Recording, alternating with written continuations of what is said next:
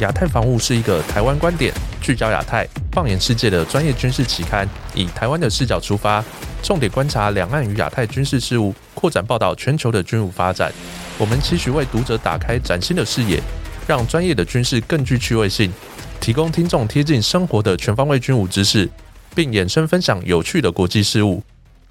本集是我们亚太防务 Podcast 的 EP 十七，我是云中。本集邀请到亚太防务杂志总编辑郑继文老师，大家好，我是郑继文，以及资深的军事研究者高志阳老师，高老师，大家好。呃，这个关心亚太防务杂志和长期这个阅读亚太防务杂志的读者们哦，或者听众们应该都知道，这个高志阳老师是我们亚太防务杂志的这个非常资深的作者。我想过去大家都是在。杂志上那阅读高老师的文章哦，今天我们特别邀请我们这个老朋友高志阳老师到空中我们的 Podcast 与大家畅谈一下有趣的军武议题，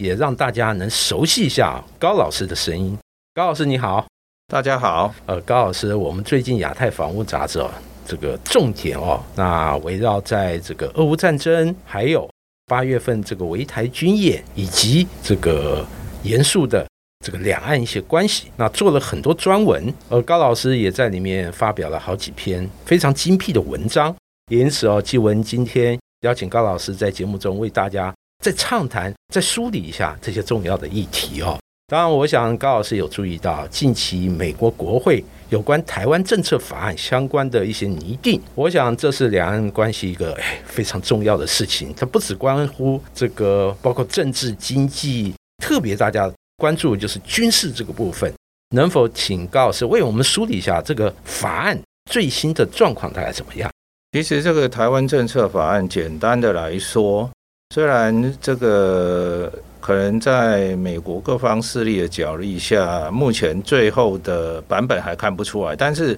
主轴方向应该是不变的，就是呃提升台湾的一个地位哦，就比如把它尽量往美国盟国的那个地位去接近。另外一个就是提供台湾军事援助哦，像这个众议院的版本已经喊到六十五亿美金，当然这六十五亿美金也不是给台湾送武器。它可能包含很多，包括训练啊，然后这个军事合作啊，也许呃还有这个不同层级的相关的一些呃，也许有机会参与演习等等方面。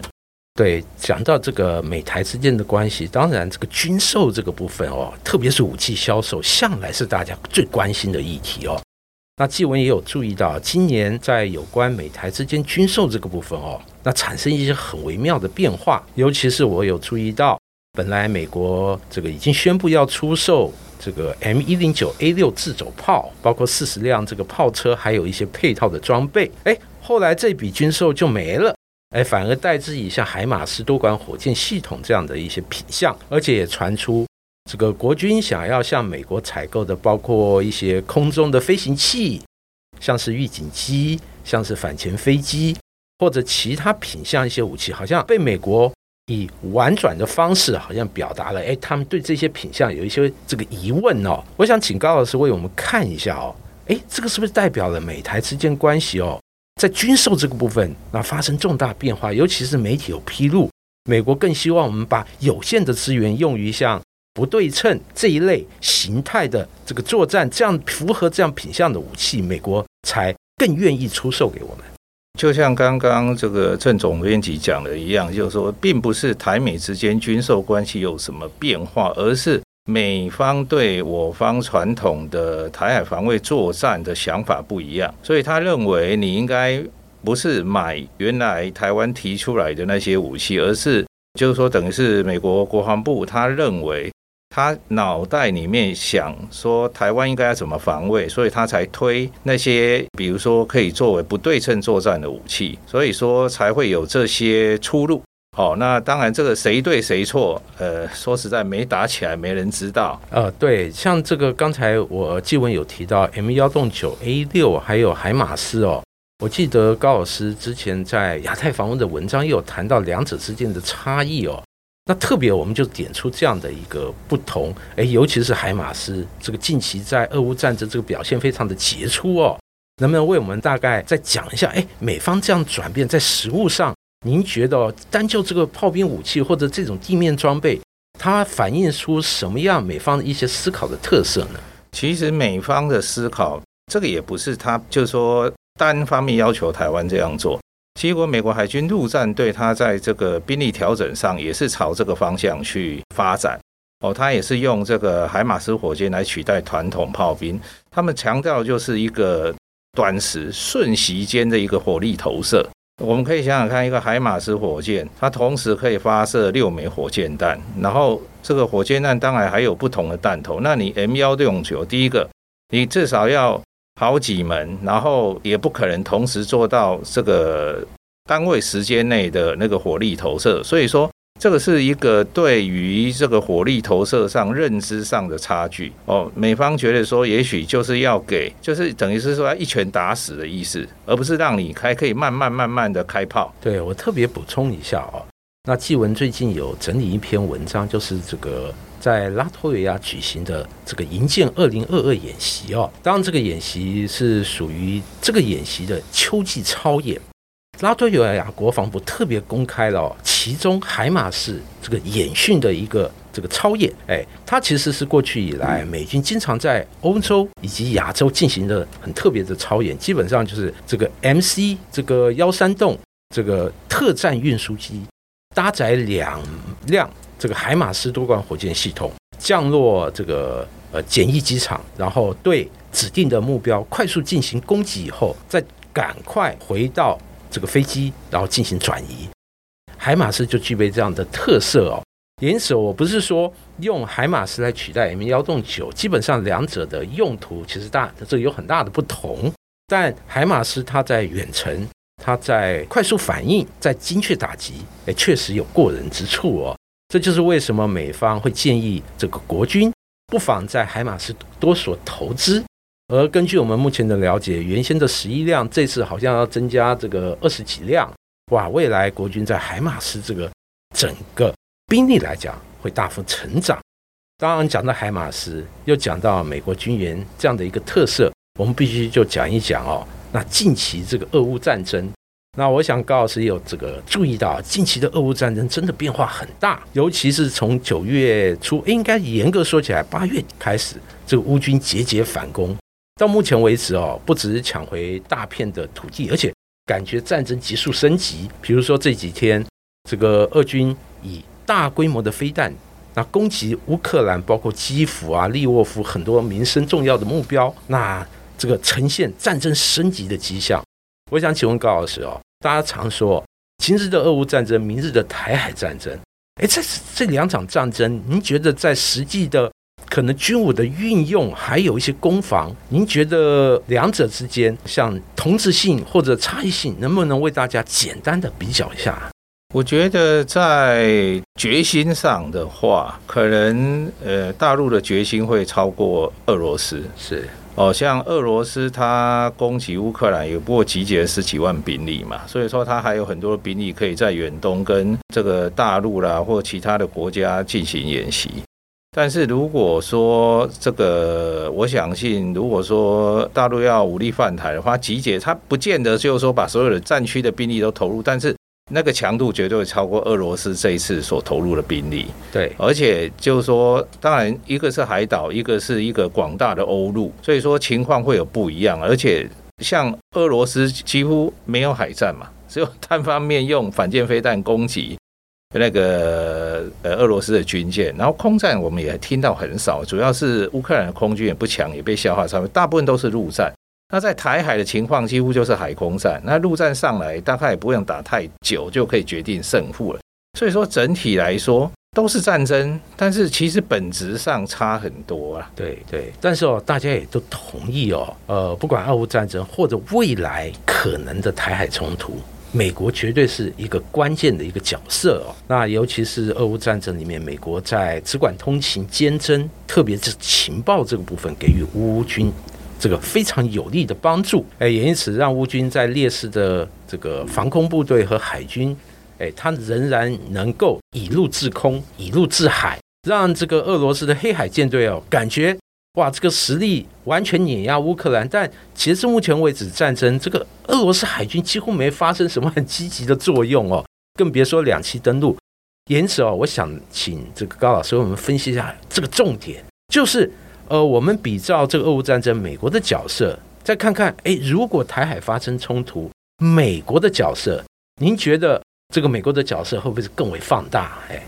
我觉得美国角色绝对很重要，因为俄乌战争的时候，我相信乌克兰它并没有太多的幕后能力，可能很多都是北约在帮忙的哦。尤其你看，像海马斯，它射程到几十公里外，那而且打带跑，那这就是你要很能精准掌握敌方的目标位置。我相信没有在美国以及北约盟国的协助下，他找不到目标的。那相对在台海也是一样。毕竟共军的调动，哦，就是说，虽然我们有自己的这个监侦系统，但也但是一旦船放到海上去，哦，茫茫大海，那它可能从从这个北边来、南边来，那这个可能都，而且我们还会受到干扰。所以说，美国人提供这个情报是非常重要。那接着就是，当然就是一些美式武器的补充以及援助。哦，那这就是涉及到呃美方最近提出来的，就是说想要把台湾建成一个大武器库的这个想法。对，大武器库，当然除了武器库以外，我们等下来谈哦。尤其是刚才这个我有谈到只管通勤监侦，尤其是这个星链系统啊，大家之前就有想过，哎，如果台海发生冲突，美国的卫星体系能够提供什么样资源？哇，现在发现这个马斯特他的星链系统，哇！如果台海真的不幸发生冲突，可能也会占有一定的角色哦，让这个国军在很多网络，甚至台湾社会在网络上还是能畅通。当然，我有注意到高老师有提到，台海一旦发生冲突，美国怎么驰援台湾？我记得高老师有非常精辟的分析哦。那能不能再请您为我们这个呃细部的解析一下哦？如果台海发生冲突，您觉得？美国除了提供情报相关的资源以外，刚才您讲过的，像国军快速消耗的各种弹药、飞弹或者武器载台，那您觉得美国会怎么样支援？是像拜登总统说的啊，我一定出兵台海，还是您觉得呃，基于美国国家利益或者安全的考虑，它还是有所区隔呢？其实我们可以从这个历史的，就台海，呃，就是说从美国这边。从冷战时候到现在历史来看一下，哦，那当然这一次俄乌战争，因为这个乌克兰紧离很多北约盟国，所以在与武器运送上没有太大的问题。它北约以及美国不必要跟俄罗斯发生冲突，他就可以把武器源源不绝的运到乌克兰的境内。但是，呃，台湾不一样，台湾是一个海岛，一旦中共对台湾进行海空封锁，你东西要进来，你势必会遭跟解放军有所遭遇嘛。那我们可以举这个古巴危机来看美国的处理态度，因为毕竟古巴是美国的后门，而且呃前苏联部署的是核子飞弹，所以它当然这个呃硬气的很哦，尤其是当时的美国甘尼总统派出舰队去拦截那个前苏联的货轮，但是放到时间差不多的那个时候的这个八三炮战哦，美军的护航就跟古巴危机不一样，只护航到金门外海三海里哦，然后是。用这个呃理由，就是我不承认大陆宣布的十二海里领海，但是他也没有护航我们最后一段抢滩。所以说，今天美军做到什么地步，看这个他要不要跟大陆发生军事冲突。如果说他要发生军事冲突，那就很简单，他就是帮我们开辟一条安全走廊。哦，由美军的呃军舰跟战机来做保护，然后他不断的源源不绝的透过他的空军运输机跟海军舰艇，把这些武器装备送到台湾。如果他不愿意的话，哦，那这个就很多学问了。对，比如说他可以这个透过日本，哦，比如像与那国岛就在台湾旁边，然后在在那边设一个转运站，哦，然后也许。台湾的船要自己到与那国岛去，哦，那就最后一段，他也许希望看看能不能透过国际的压力，把这个交战的海空域压缩在越离台湾本岛越近的地方。那这样的话，就是我们自己就有点像是八三炮战金门运补的翻版，就后面那一段呢，我们自己想办法，然后美军就是送你到门口而已。哦，你怎么上岸，你要自己想办法。啊，当然，这对我们来说已经很轻松了。对，这样子呃，就是重点确保这个有限空域和海域的安全，这个运输的畅通，当然是比这个防卫整个台湾周边海空域要这个任务轻松的多，那单纯的多。但是这样子的话哦，就异形我们像是长城的反舰飞弹，还有防空飞弹，它这个重要性呢。呃，而且我们从过去的战争，我们这个发现，只要战争一打响。其实这些弹药的消耗是非常非常的快哦，也因此，其实就我们目前这个整个兵力来讲，我们防空飞弹包括爱国者二三，还有天宫二、天宫三，天宫三自然生产中。那反舰飞弹就有雄风二、雄风三，包括机动式的，包括固定式的。那另外，美国出售的鱼叉飞弹四百枚，未来要运交哦。您觉得这个量是不是还不够？未来势必要借由您说的这种运补的方式，快速运输。其实我们分两个来看嘛，以国产飞弹来说，那这边预算造几枚就几枚，而且飞弹是一种精密的武器，你也不可能在。短短，因为它不是枪弹或者是炮弹，它可以短短在一两个礼拜内就可以造出来。所以说，国产飞弹的耗损绝对是很快，然后没得补充。所以说，当你国产飞弹打完了以后，不管是呃这个反舰的雄风飞弹，或者说防空的天空飞弹，它打完了就没得补充。所以说。后续就是要靠这个美制的飞弹，哦，就像爱国者或者是这个鱼叉，所以说美方在这一方面好的这个资源就很重要。那尤其说像你发射系统，有时候多少会战损嘛，那它可能不只是空运弹体来而已，它可能发射系统要来，也就是说它。还是免不了要这个做一些海运，有一些大型的那个那个装备嘛，像海马斯火箭的消耗量，我相信也很惊人。对对，还有之前川普政府这个宣布要出售给国军的，像 SLAM 一二，哎，还有这个近期这个传出国军积极争取这个 AGM 一五八远距离遥攻武器这一类具有攻击性的武器。其实，如果说台海发生冲突，这些武器肯定是美国要尽速支援台湾一些重要武器的品相哦。那高老师这个提到这个，就让纪文想起来哦。虽然我们这几年呃积极发展国防工业，而且在飞弹这个部分的研制能力，它的成绩是有目共睹的哦。那确实，诚如高老师讲的，如果说战争一旦这个发生，这些国产飞弹真的很快速消耗的状况下，可能战争。在一段时间以后，那主要国军能够倚仗的，可能是美国源源不断供应的这些美制飞弹。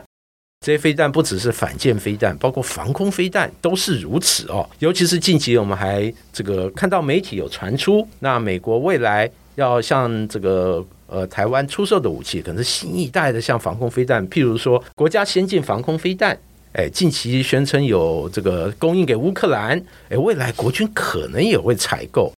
哎，是不是就是以这样的逻辑来推演？随着这个美台之间的这个军售的品相越来越精密、越来越复杂，而且更先进，类似的像这种国家飞弹这个系统、防空飞弹系统，以及像更先进的资料链路等等，或者机动雷达，那未来会不会成为美国？那逐步出售给台湾的重要武器品项，我我觉得这是一个未来的趋势嘛。因为其实像乌克兰现在的问题，就是说他必须他他并没有可以这个好好训练的时间，他就拿着东西就要上场，而且他们过去都是一直用遏制武器，所以我相信一定会影响这个美造或者是北约盟国。制造武器的性能或者是效能，哦，它应该没有办法完全发挥到最大的威力。但是如果说台湾先透过呃先期的军售，呃购买一些进来，那我们会熟用了，哦，然后也知道怎么操作了，等于说有一批这个很训练精良的操作人员，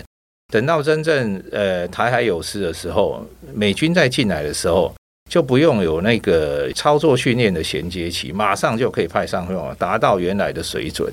哦，所以就是这个对于这个部分，我认为哦，我们考虑未来的台海战争，姑且不管美国会不会真的出兵，至少美制武器一定会大力支援这个台湾哦，这绝对是这个大家可以这个预期的。至于说拜登总统说，哎，会不会出兵？呃，我想可能他个人直言，尤其是基文有注意到。拜登发言的同时，其实白宫的一些幕僚或者美国政府一些其他单位都会做一些缓和的处理，感觉好像黑脸白脸，而且下一任政府会被总统会不会也秉持这样做法？其实这个是存在一些问题的哦。但持续支援台湾武器，特别是如果战争真的爆发，借由什么样的模式，还有怎么样的把武器交到这个台湾这边，我认为这个绝对是非常可行，而且肯定会这样做的哦。因此，更凸显了像未来我们看美台军售这种具有前瞻性，而且呃具备后续再发展性这些武器品相，那确实值得大家关注哦。这些武器不只是目前明星级的，像海马四，哎，或者像这个呃 AGM 一五八，或者后续的改良型，包括新一代的可能资料链路，哎，只管通勤一些设备等等。其实我认为这个都是未来美台之间这个军售项目的这个热门品项。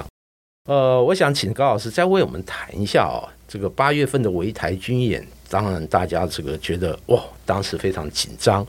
我记得高老师也提过，其实对国军来讲，借由这样的一个围台的军演，让国军很多将领哦熟悉到，哎，两岸如果爆发一个紧张的状况，甚至这个军事冲突，等于说做了一次大练兵哦。哎，我认为这个高老师那时候提的，哎，非常具有启发性。能不能再为我们再提一下，您针对这个事情总体来讲，您的看法？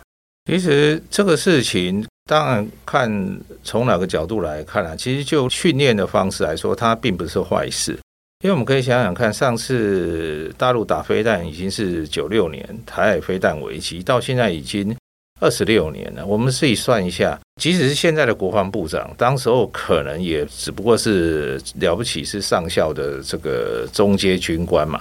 他像当时候在参谋本部跟这个国防部所做的，就九六年台海飞弹危机时候所做的高师的这些这个应对，他们可能都没有参与，所以说这变成一个很大的空窗期。所以这一次的训练刚好，而且这一次又更全面，刚好帮台湾把这些这个中高阶军官做了一次，呃，实际上有点像类实战的一个训练，所以说。虽然紧张，但是呃，我相信军方现在也许开始陆陆续续做检讨，应该可以获得到很多呃宝贵的资料以及经验。对这个高老师提到这个，我就这个深有所感，因为有不少朋友可能是在智库啊、哎国防研究院啊这样的一些这个呃智库单位工作，哇，这个围台军演以后，他忙得不得了。纷纷就政治、经济、军事，还有不对称、灰色的行动等等，做很多研究和探讨。哦，哇，这个确实对于整个国军体系来讲是一次大练兵，而且脑力激荡。那纪文特别注意到，尤其是无人机这个部分。那我们亚太防务杂志过去大概五六年来，不断的强调解放军在无人机的运用，它的快速发展。那这次，我想确实是激发了国军在这个部分要好好研究，及时如何。有效进行一个对抗哦，我认为借由这次军演，确实对于国军在整个全军动起来、脑力激荡的同时，对如何确保台海地区的和平稳定与安全，会加把劲，更积极起来，整个动起来。不管在自身的训练、武器装备的采购，还有如何与美军进行一些协调，应该都有。很大很大的帮助。而今天我们与这个高志阳高老师在节目中畅谈了很多议题，从包括美国所国会拟定的这个台湾政策法案，到这个俄乌战争，到围台军演，乃至于美台相关的军售议题，也感谢高老师给我们这么精辟的一些分析。谢谢高老师，谢谢各位。好，我们下次再会喽。我们这集的节目就到这里。感谢郑继武老师以及高志阳老师为我们带来如此精彩的分享，相信各位听众的收获一定非常多。也欢迎听众朋友到 Apple Podcast 给予我们五星好评，或是到我们的脸书留言分享。期待下一集跟大家分享，拜拜，再见，再见。